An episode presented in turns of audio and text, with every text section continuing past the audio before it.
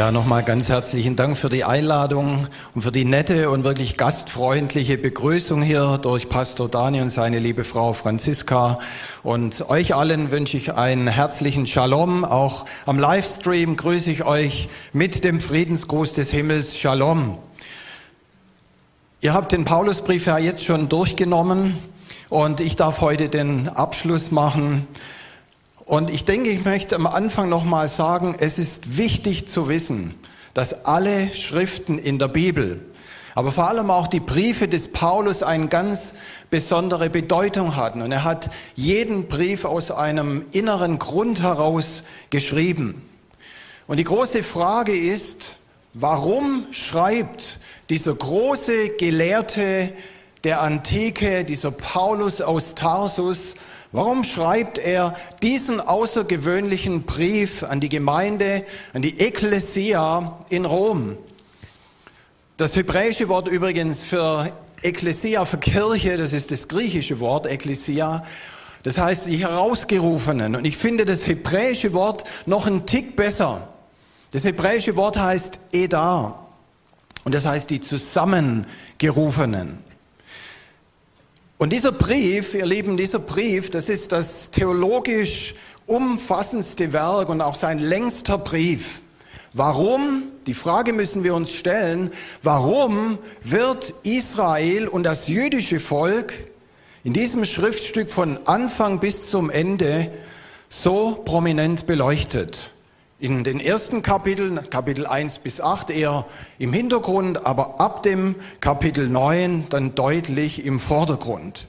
Und lasst uns doch heute Morgen mal etwas tiefer graben. Ich darf da in die Schatzkiste hinein ähm, und habe da etwas gefunden, nämlich einen Spaten. Und wir erinnern uns an das Wort Jesu, der gesagt hat, wenn euer Lebensfundament auf ähm, einem stabilen Grund stehen sollte, dann holt euch eine Schaufel und grabt, bis ihr ein tiefes Fundament findet. Und er hat dieses Beispiel erwähnt mit dem Hausbau auf Sand und mit dem Hausbau auf ein fehlendes Fundament und auf einen Felsen, der dann dieses Haus hält. Und ich glaube, das ist ein Aufruf für uns alle, die Bibel als unser Fundament zu sehen und immer wieder auch im Wort Gottes zu graben. Es ist gut, wenn wir übrigens heute unsere Bibel dabei haben. Wer hat sie denn dabei von euch? Lasst uns unsere Bibeln immer mitbringen in den Gottesdienst, weil es ist unsere Aufgabe, dass wir das Wort Gottes aufnehmen, aber auch prüfen, ob alles übereinstimmt mit dem, was hier geschrieben steht. Und jetzt lasst uns mal nach Rom gehen. Rom war zu der Zeit Jesu mit circa einer Million Einwohnern die größte Stadt der Welt und hatte eine unglaubliche Anziehungskraft. In Rom lebten damals circa 40, 50, 60.000 Juden. Und Sie hatten eine ganze Menge Synagogen. Allein von 14 Synagogen kennt man die Namen aus alten Schriften. Aber man geht davon aus, dass in Rom damals 40, 50, 60 Synagogen in der ganzen Stadt gab. Die Juden hatten damals eine Sonderstellung in vielerlei Hinsicht. Sie durften zum Beispiel ihren Schabbat halten, durften ihre Speisegesetze einhalten und so weiter. Die Gemeinde, die Ekklesia in Rom, diese messianische Gemeinde, sie wurde etwa im Jahr 33 unserer Zeitrechnung gegründet, und zwar von römisch, äh, von, von jüdisch gläubigen Menschen, die bei ihrer Pilgerreise nach Jerusalem, nämlich zu Shavuot, zu Pfingsten, einem der drei großen Feste des Herrn, dieses einmalige Pfingstwunder in Jerusalem live miterlebten und nach der Petruspredigt an Jesus als den Messias glaubten. Und dieses Pfingstwunder wird uns in der Apostelgeschichte berichtet und wir lesen da auch davon, dass ähm, Pilger aus Rom dabei waren hier in diesem Tempelplatz und dass sie dieses gewaltige Pfingsterlebnis dort live miterlebten.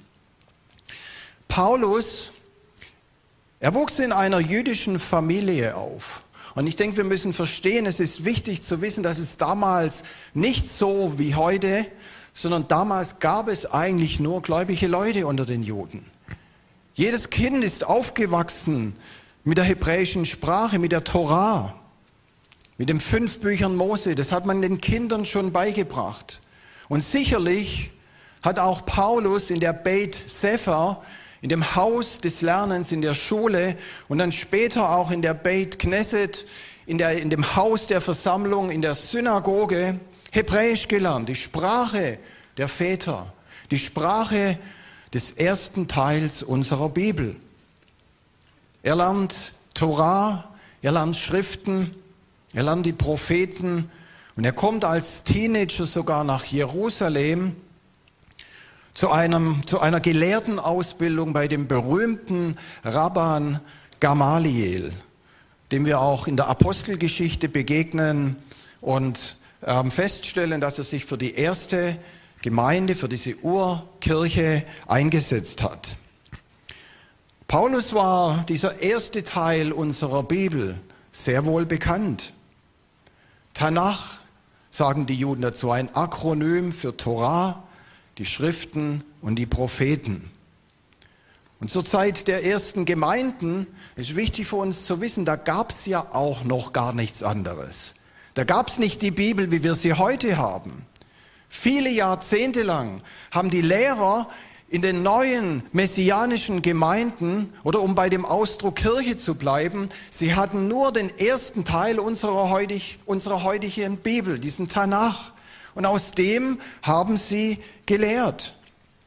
Und Paulus hatte, das, hatte diesen Teil richtig studiert und ich glaube, er wusste da auch richtig Bescheid als Pharisäer, als jemand, der aus dem Stamm Benjamin kommt. Er kannte die Aufschriebe der großen Propheten, dieser großen jüdischen Propheten, Jeremia, Jesaja, Hesekiel, Daniel und so weiter. Und sie sahen zum Beispiel eine Zeit voraus, in denen, ich zitiere, Weisung, Torah des Herrn von Jerusalem ausgehen würde in alle Welt. Er wusste, dass, ich zitiere, den Nationen ein Feldzeichen aufgerichtet werden wird. Was ist denn ein Feldzeichen? Das kann man eigentlich heute so übersetzen, wie wenn dir jemand auf Facebook oder auf Instagram eine, eine richtig gewaltige Message raushaut und die Millionen von Leute erreicht. Ein Feldzeichen, das war ein Signal, ein Werbesignal weithin sichtbar. Das hat man in Kriegen benutzt, um den Heeren zu sagen, welche Kampfrichtung sie einschlagen müssen dass den Nationen, also den Nichtjuden, uns, die wir heute hier sind, ein Feldzeichen aufgerichtet werden wird, ein Signal, und sie sich zu dem Wurzelspross Isais, dem Nachkommen Davids, dem Messias, dem Christus hinwenden werden, dass Nationen nach ihm fragen werden. Und wir müssen wissen, es waren anfänglich alles Juden die in die Welt hinausgingen, die von Jerusalem hinausgingen und diese wunderbare Botschaft des Evangeliums, diese frohe Botschaft in alle Welt hinausgetragen haben.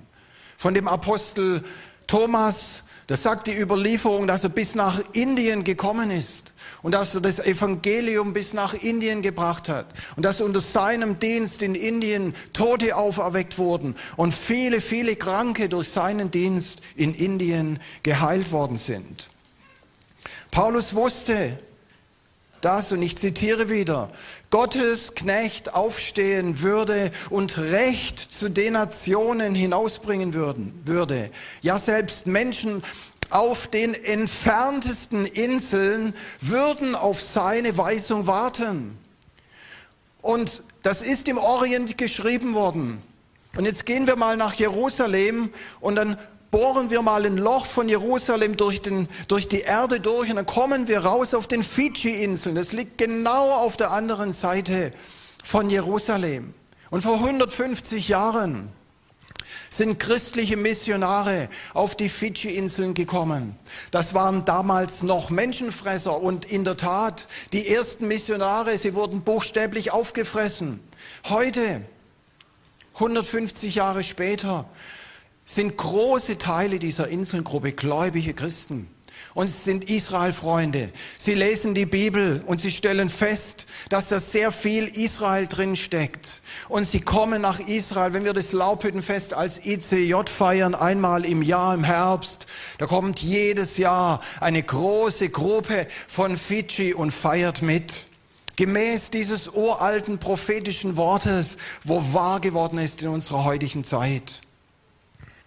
Und Paulus kannte den Missionsbefehl, der von Gott dem Propheten Jesaja für das Volk Israel gegeben wurde. Ich habe ihn mitgebracht. Und wir lesen in Jesaja 43, ihr, das spricht Gott zu dem Volk Israel, ihr, nämlich das Volk Israel, ihr seid meine Zeugen. Das spricht der Herr und mein Knecht, den ich erwählt habe, damit ihr Erkenntnis bekommt und mir glaubt und einseht, dass ich der Gott Israels derselbe bin.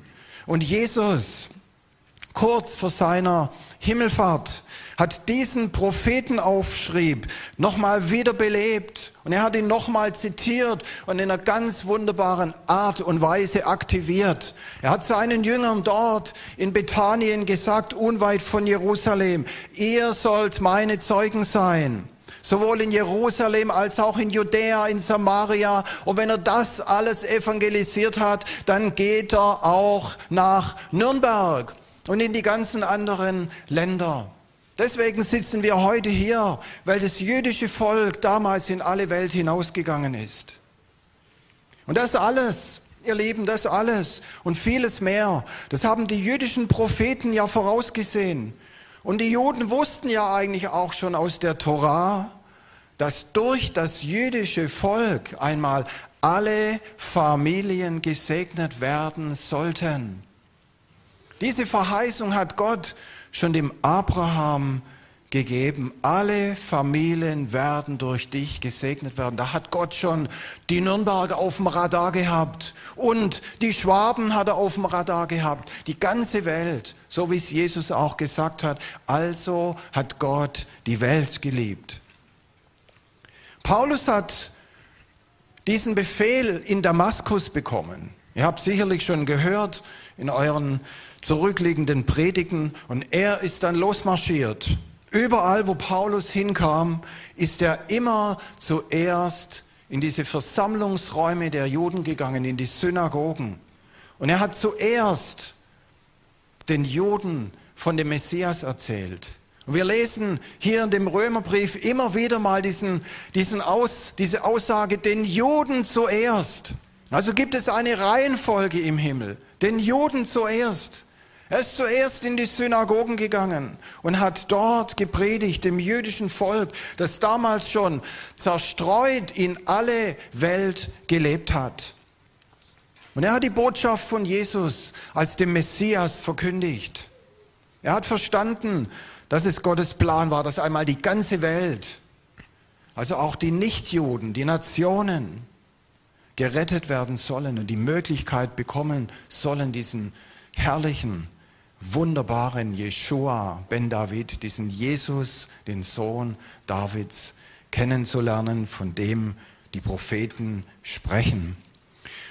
Und so bestanden die ersten Gemeinden, die Paulus gegründet hat, die Thomas gegründet hat, haben wir keine Aufschriebe, aber die Petrus gegründet hat, da haben wir Briefe, die er an diese Gemeinden geschickt hat. So bestanden die aus Juden und aus Nichtjuden. Und das war jetzt für die Juden auch nicht unbedingt was Fremdes. Wenn wir lesen aus der Bibel, dass es Proselyten gab und Gottesfürchtige, das waren Nichtjuden, die sich zu dem Gott Israels hingewendet haben.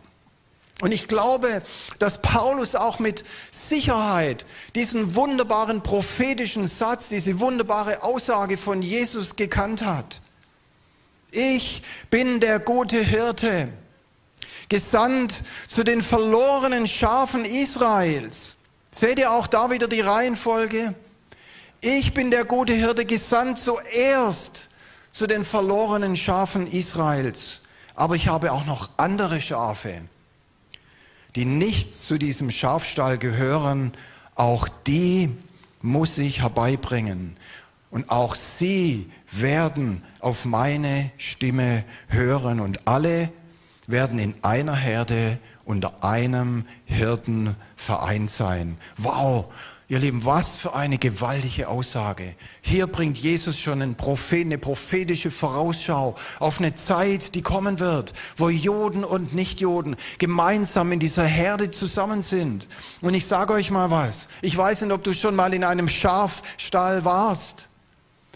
Aber du musst den Geruch, wenn du zu Jesus kommst, von einem jüdischen Schafstall aushalten können. Anfänglich und bei den ersten Gemeinden, da waren es Juden, die die Bibellehrer waren. Und das ist ja auch ganz klar. In den neuen Gemeinden haben die Juden das Wort Gottes ausgelegt, weil sie die Schriften und die Propheten, weil sie es teilweise auswendig konnten. Und sie haben es im Lichte Jesu, im Lichte des Messias ausgelegt. Sie kannten diese Schriften. Und sie wuchsen mit ihnen ja auf und es waren am Anfang überall in Kleinasien, in der heutigen Türkei, aber auch im Rom waren es Juden, die gelehrt haben. Und jetzt gehen wir nochmal zurück nach Rom und ein Griff in die Geschichtskiste. Sie offenbart uns etwas Dramatisches. Die Gemeinde in Rom, die war gerade mal ein paar Jahre alt, noch keine 20 Jahre alt. Da passierte in Rom etwas äußerst Dramatisches. Und es war für die jüdischen äh, Einwohner in Rom, wurde es zur Tragödie. Der Kaiser Claudius, der damals regiert hatte, der hatte ein Dekret erlassen, dass alle Juden Rom verlassen mussten. Orthodoxe Juden genauso wie messianische Juden. Alle Juden mussten Rom verlassen. Es war eine Tragödie. Wir kennen das aus unserer deutschen Geschichte, wenn Städte judenrein gemacht wurden. Und so stand jetzt diese neue Gemeinde im Jahr, ab dem Jahr 49 unserer Zeitrechnung ohne die Juden da, ohne ihre Gründer, ohne ihre Bibellehrer, ohne diejenigen, die am Schabbat diese jüdische Liturgie durchgeführt hatten. Ohne die Leute, die die Bibel richtig kannten, die verstanden hatten, wie man diese neue Bewegung von der Bibel her auslegen sollte. Ich habe etliche Verse ja eben zitiert. Und Paulus, er hatte etliche Freunde in Rom, er hatte sogar Verwandte in Rom und er wollte eigentlich schon lange mal nach Rom gehen, aber irgendwo hatte es bisher nicht geklappt. Aber er wusste von der Ausweisung der Juden, vor allem auch wahrscheinlich von seinen auch ausgewiesenen Freunden Aquila und Priscilla, die er in Korinth getroffen hat und die dann wohl nach dem Tod des Kaisers Claudius im Jahr 54 vermutlich wieder nach Rom zurück gekehrt sind. Im Römerbrief lesen wir, dass sie ähm, in Rom dann eine Hauskirche geleitet haben. Zurück zu dieser Ausweisung. Und ich glaube, dass diese Ausweisung und die Verbannung der Juden, das bedeutete für diese Gemeinde, dass sie jetzt ohne die Juden weiter existieren musste. Und offensichtlich, offensichtlich haben sie sich dann von ihren jüdischen Wurzeln immer weiter entfernt. Sie haben ihr eigenes Ding gedreht. Sie haben vermutlich ihre eigene Theologie aufgebaut. Und so ist diese Gemeinde in Rom in eine ganz ordentliche Schieflage geraten, ohne Bezüge zur Wurzel ihres Glaubens.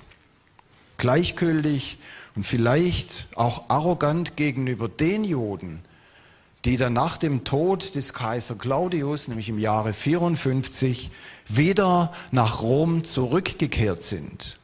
Vielleicht haben sie gehört, wir brauchen euch nicht mehr. Das Schiff der Gemeinde wird jetzt von uns gesteuert. Wir haben uns modernisiert.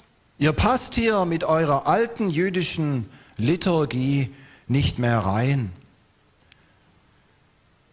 Und da war nicht nur Gleichgültigkeit gegenüber dem jüdischen Volk da, sondern auch Hochmut. Und das hat die Gemeinde sehr betroffen. Und Paulus hat von diesen Entwicklungen erfahren und war zutiefst besorgt, verständlicherweise. Eine Gemeinde, von der er vorher so viel Gutes gehört hat. Wir lesen es im Römerbrief, wie er sie lobt, wie gut sie angefangen haben. Dass ihr Ruf bis in die ganze Welt hinausging, ihr guter Ruf. Und diese Gemeinde war in eine ganz ordentliche Schieflage geraten. Sie war dabei, sich von ihrem geistlichen Erbe zu lösen, sich von ihren Segenswurzeln zu trennen und sich von ihrem geistlichen Erbe zu lösen. Und deshalb entschloss er sich, diesen großartigen, außergewöhnlichen Brief, diesen Römerbrief, seinen längsten Brief an die Gemeinde zu schreiben, obwohl er noch gar nicht dort war. Aber er hatte eine tiefe Besorgnis über die Entwicklungen dort in Rom. Ein Brief an eine Gemeinde adressiert, die wohl nur aus Nichtjuden bestand. Habt ihr gehört? Eine Gemeinde, die nur aus Nichtjuden bestand. Eine Gemeinde so wie die meisten Gemeinden heute auf der Welt, die meisten christlichen Kirchen heute auf der Welt, aus Nichtjuden. Und ich glaube schon aus diesem Grund, liebe Church, schon aus diesem Grund ist der Römerbrief für uns immens wichtig. Zu einer Zeit, in einer Zeit wichtig, und das muss man an der Stelle auch sagen, in der weltweit, aber vor allem auch in unserem Land Judenhass und Antisemitismus wieder auf dem Vormarsch sind. In einer Zeit, wo gestern am Schabbat in Deutschland in circa 100 Synagogen wieder Gottesdienste gefeiert wurden, aber das jüdische Volk in Deutschland kann ihre Gottesdienste nicht so feiern wie wir heute, die wir in Freiheit hier reinlaufen können und das große Gut der Freiheit nutzen dürfen, sondern vor fast jeder Synagoge in Deutschland steht heute ein Polizeiwagen zum Schutz vom jüdischen Volk. Die Synagogen haben heute in Deutschland alle Sicherheitstüren und Sicherheitsschleusen. Und vielleicht habt ihr mitbekommen, der Bericht von Amnesty International vor einigen Wochen. Eine Terrororganisation könnte Israel nicht schlechter darstellen wie der Bericht von Amnesty International.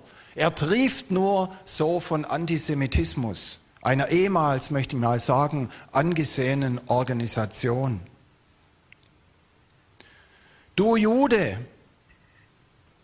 ist heute auf den Schulhöfen in Deutschland wieder das meist gebrauchte Schimpfwort geworden. Eine Studie die man gemacht hat an 1800 Schulen in Deutschland, hat dies letztes Jahr belegt. Was würde Paulus heute für einen Brief schreiben an uns, wenn er die Möglichkeit hätte, an unsere Gesellschaft, an unsere Kirche, an unsere Gemeinde? Und ich glaube, der Römerbrief hat heute noch eine größere Bedeutung für uns wie damals. Der Römerbrief beginnt als einziger Brief der paulinischen Briefe mit dem Hinweis ganz am Anfang auf die jüdischen Propheten und mit dem Hinweis auf die Identität Jesu. Er sagt den Römern, nur den Römern, ihr Leben, vergesst nicht, Jesus war ein Jude.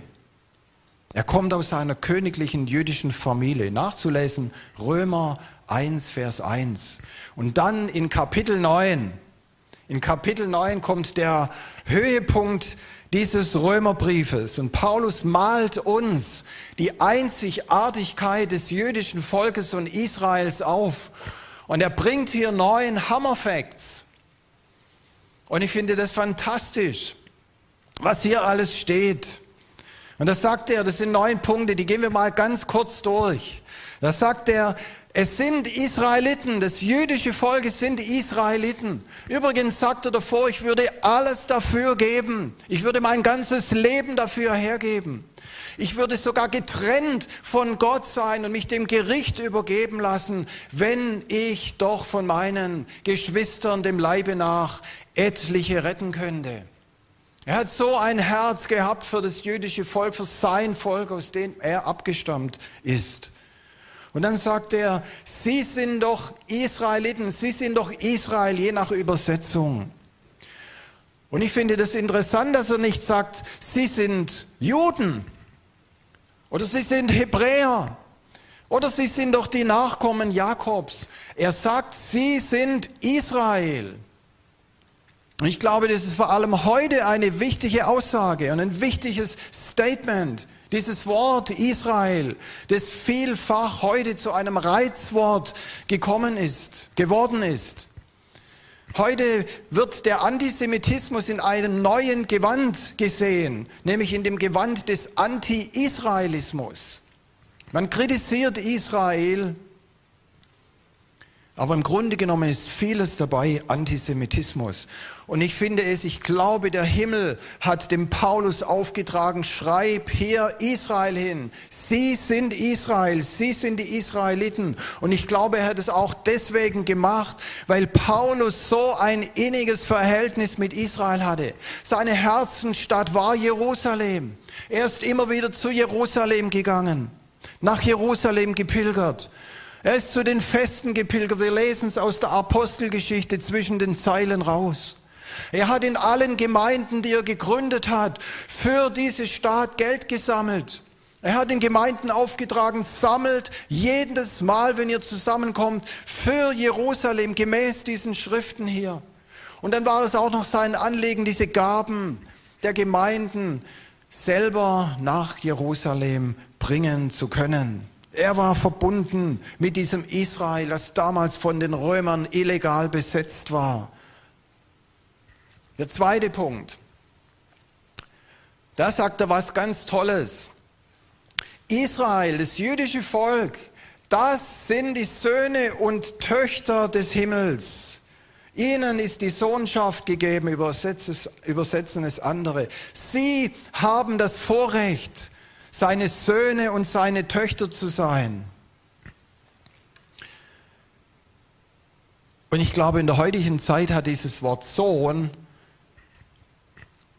eine ganz besondere Bedeutung. Das Wort Sohn in diesem Zusammenhang in der hebräischen Bibel wird mit Kind übersetzt, Kinder.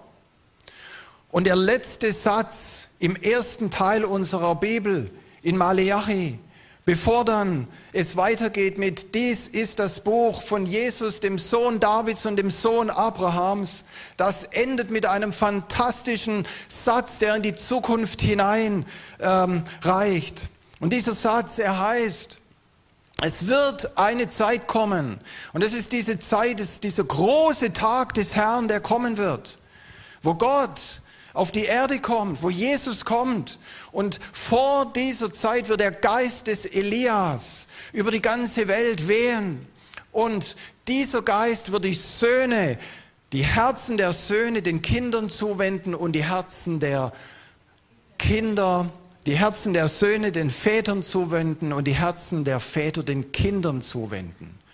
Und ich glaube, in unserer heutigen Zeit ist diese Wiederherstellung von den Vätern mit den Söhnen, mit den Kindern, wie Jesus immer wieder auch seine Jünger bezeichnet hat, wie Paulus immer wieder auch in seinen Briefen die Gemeinden bezeichnet hat mit Kindern.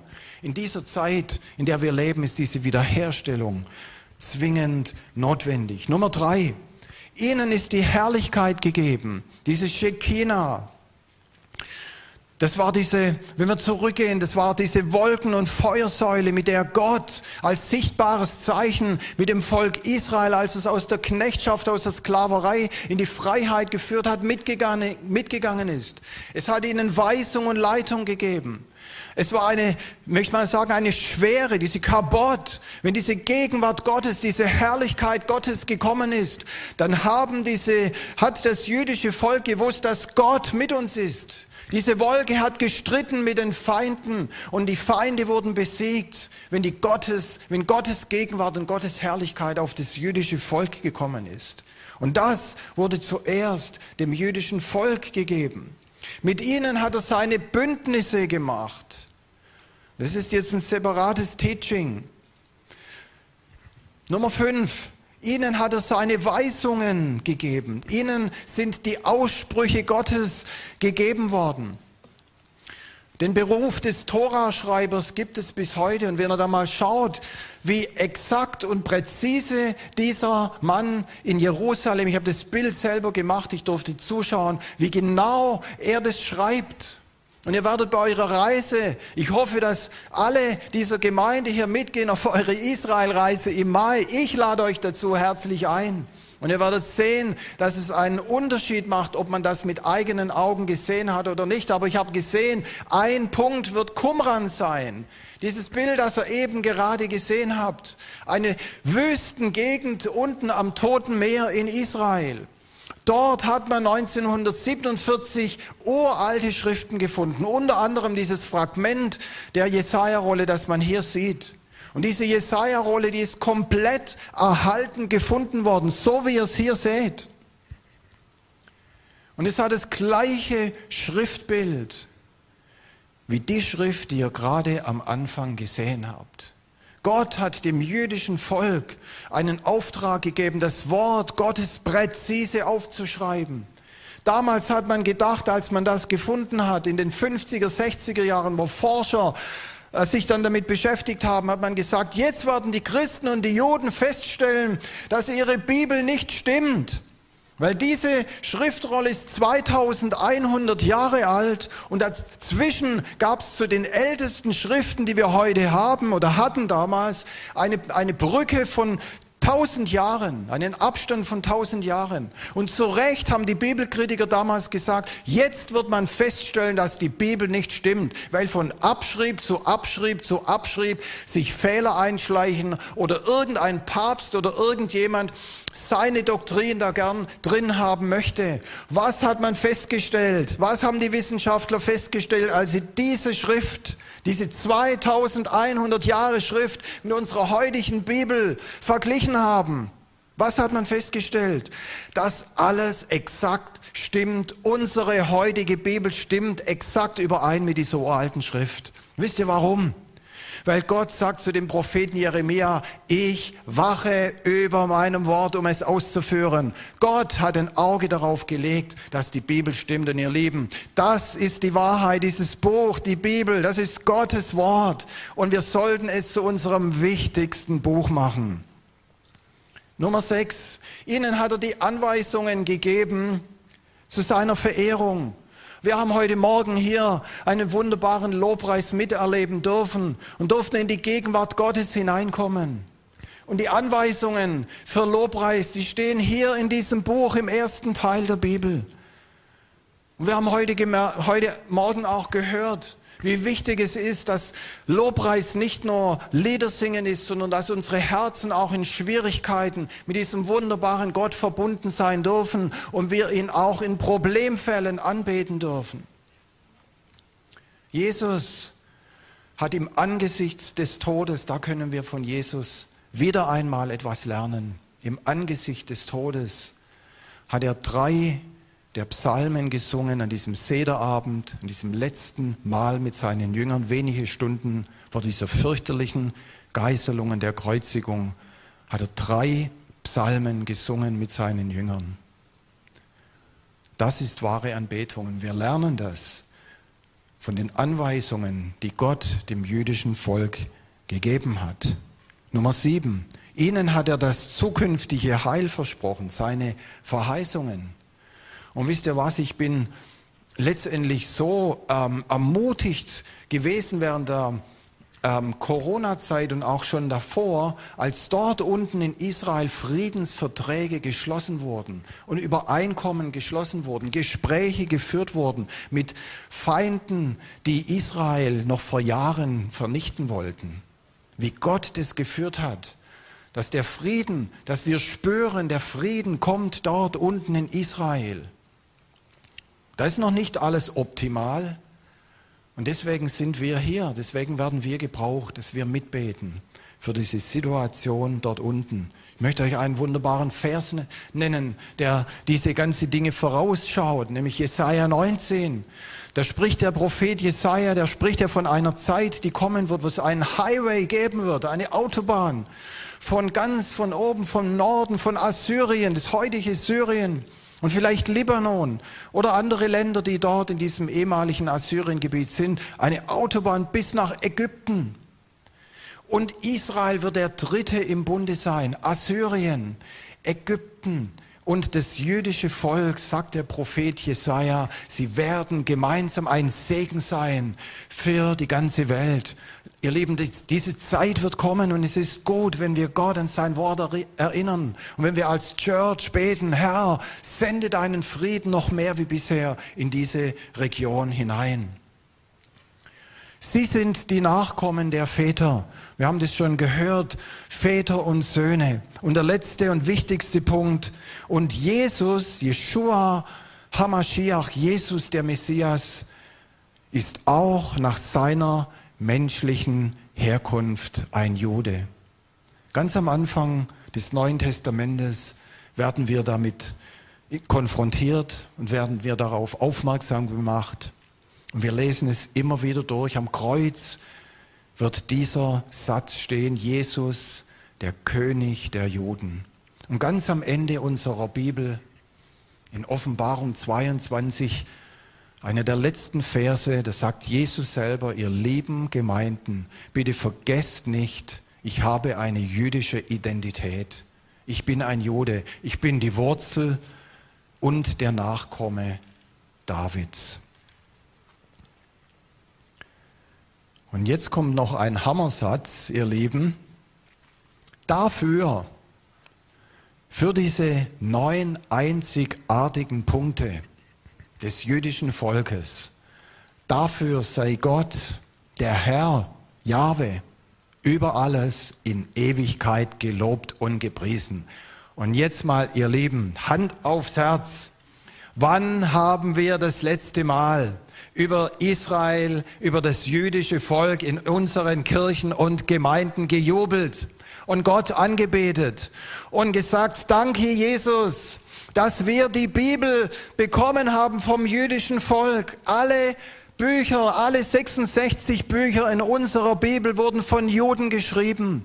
Wann haben wir darüber Gott gepriesen? Wann haben wir darüber gepriesen, dass durch den Segen Gottes, durch Jesus Christus wir in diese ganzen Punkte mit hineingenommen wurden? Dass wir Söhne und Töchter genannt werden, dass wir in den Segen Abrahams mit hineingenommen wurden durch Jeshua Hamashiach. Wann haben wir darüber gejubelt? dass wir auch auf die Stufe von dem jüdischen Volk kommen durften, dass wir Adoptivkinder sind, aber die gleichen Rechte haben. Ihr Lieben, das ist doch ein Grund zu feiern und zu jubeln und ein Grund heute, uns mit dem jüdischen Volk zu beschäftigen. Wisst ihr, was eine super Idee wäre?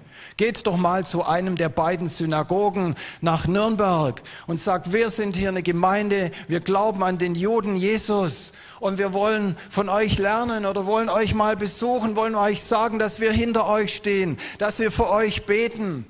Wäre das vielleicht eine Idee?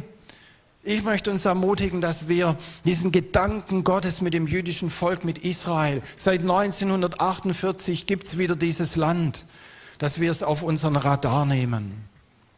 Dieser Brief des Paulus, er ist ein Aufruf, ein großer Aufruf an uns, dass die Nichtjuden, die Church, die Gemeinde nicht passiv bleiben soll, sondern dass, sie dass, dass die Church heute aktiv werden soll mithelfen soll, Israel und dem jüdischen Volk auch ganz praktisch zu dienen und Gnade zu erweisen.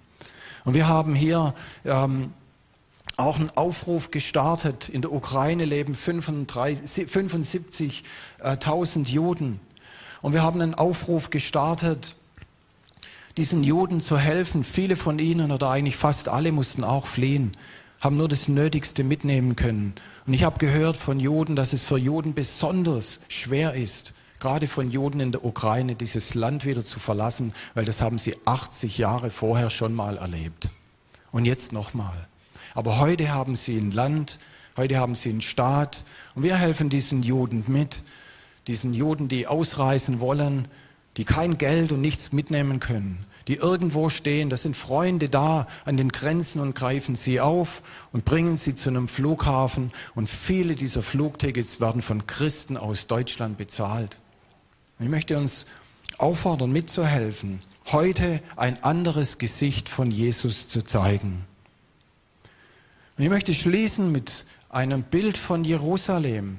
Das Bild, das ihr gleich sehen werdet, das ist ein Bild vom jetzigen Jerusalem. Aber auch hier gibt uns die Bibel einen Ausblick auf ein Jerusalem, das es mal geben wird, ein ewiges, ein himmlisches Jerusalem. Und ihr erinnert euch an den Petrus, an einen Mann, der immer wieder versagt hat, an jemanden, der Jesus verleugnet hat und der sich selbst teilweise aufgegeben hat, an einen, einen vorlauten Typen, einen Typ, der Ecken und Kanten und Fehler hatte. Und wisst ihr was? In der Offenbarung könnt ihr das nachlesen, Offenbarung 2021. Dieser Petrus, er wird mal, dieser Mann mit Fehlern, er wird mal in diesem, einem der Tore des neuen Jerusalems eine Perle sein. Und wisst ihr was? Hier in Nürnberg heute und auch im Livestream, hier sitzen lauter Perlen. Du magst deine Fehler haben und deine Probleme, aber in Gottes Augen bist du eine Perle. Und Gott möchte dich heute ermutigen. Gott hat das jüdische Volk nicht vergessen. Und am jüdischen Volk sehen wir, dass es einen mächtigen, gnädigen, liebevollen Gott gibt. Und er möchte dich heute ermutigen, dran zu bleiben. Engagier dich noch mehr hier in dieser Church wie bisher. Bete noch mehr wie bisher. Les noch mehr die Bibel wie bisher. Gott möchte dich und dich, jeden Einzelnen gebrauchen. Er sieht in dir eine Perle, so wie er Jesus das in Petrus gesehen hat. Lasst uns doch noch gemeinsam aufstehen. Und ich möchte zum Schluss noch ein Gebet sprechen wo wir hier von Nürnberg aus Israel segnen, wo wir das jüdische Volk hier in Deutschland segnen, wo wir auch das arabische Volk dort in Israel segnen. Gott liebt sie genauso wie das jüdische Volk. Und Vater im Himmel, ich danke dir für diesen Tag heute, ein Tag, den du gemacht hast. Ich danke dir für einen Tag des Herrn. Ich danke dir für diese Gemeinde hier. Ich danke dir für die Menschen, die im Livestream zuschauen. Und ich danke dir, dass du mit jedem einen guten Plan hast. In jedem siehst du viel mehr, wie wir selber sehen. Danke, dass du uns berufen hast und vor Grundlegung der Welt hast du uns erwähnt und berufen und auserwählt. Danke, Herr, dass du gute Gedanken über uns hast. Danke, dass wir in einer heutigen Zeit aufstehen und dass wir aufstehen dürfen, auch für das jüdische Volk und für Israel unsere Stimme erheben. Und wir wollen heute hier von Nürnberg aus für Jerusalem beten. Wir beten für den Frieden Jerusalem, für die vielen Einwohner, die dort wohnen, für das arabische Volk, für die Christen, die dort wohnen und vor allem aber auch für das jüdische Volk, Herr. Du möchtest mit einem Geist auf diese Stadt kommen, dass in ihre Bestimmung hineinkommt, eine Stadt des Friedens zu sein. Herr, wir beten, dass der Himmel sich öffnet über dem ganzen Land Israels und dass der Geist des Gebets und des Flehens über das jüdische Volk und auch über das arabische Volk ausgegossen wird. Wir beten, Herr, dass deine Herrlichkeit dieses Land überschattet. Und dann beten wir auch hier für unsere Gemeinden in Deutschland. Vater, wir beten, dass wir heute Christen sind, die ein anderes Gesicht von Jesus zeigen wie die ganzen Jahrhunderte davor dass wir heute einen Unterschied machen. Ich bete, dass du unsere Herzen immer wieder berührst, Herr, dass wir unsere Stimme erheben, dass wir für Israel beten, für das jüdische Volk beten, auch für das jüdische Volk hier in unserem Land. Wir bitten dich für deinen Segen. Und Vater, wir beten, dass Deutschland nicht wieder gegen Israel und gegen das jüdische Volk aufsteht, sondern dass wir ein Land werden, das segnet, das Segen ausspricht, ein Land werden, das sich diesem wunderbaren Gott Israels zuwendet. Danke, Herr, dass deine Gnade dass deine Gnade immer noch da ist, dass wir immer noch Gnadenzeit haben. Wir preisen dich dafür. Vater, ich bete für deinen Segen für jeden Einzelnen, der heute Morgen da ist.